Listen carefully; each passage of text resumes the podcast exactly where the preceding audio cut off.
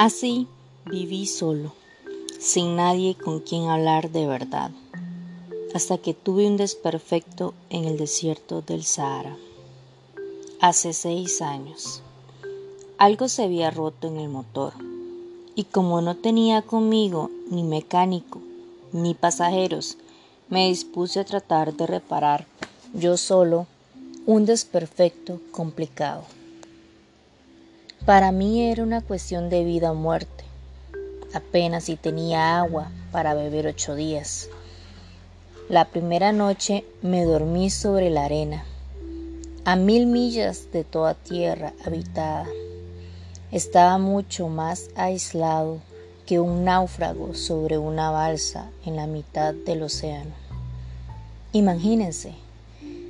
Entonces mi sorpresa cuando al comenzar el día me despertó una vocecita rara. Decía así. Por favor, dibújame un cordero. ¿Qué? Dibújame un cordero. Me paré de un salto como si me hubiera alcanzado un rayo. Me froté bien los ojos, miré bien y vi a un hombrecito absolutamente extraordinario que me examinaba con seriedad. Este es el mejor retrato que más tarde pude hacer de él.